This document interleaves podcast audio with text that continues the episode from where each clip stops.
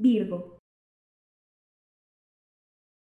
Estás preguntándote o cuestionándote qué quieres hacer en el futuro. ¿Esta relación te gusta a largo plazo o no te está gustando tanto? ¿Te lo estás replanteando? ¿O cómo va a estar esta situación en el mediano plazo? Está muy bien, sé honesto contigo y también sé honesto con tu pareja. Si estás soltero, también puedes encontrar a alguien que llegue para ti. En tu vida laboral, mucha satisfacción en tus temas profesionales. ¿Por qué? viene o un agradecimiento de tus clientes o un reconocimiento de tus jefes. Y eso a ti te va a hacer sentir súper bien.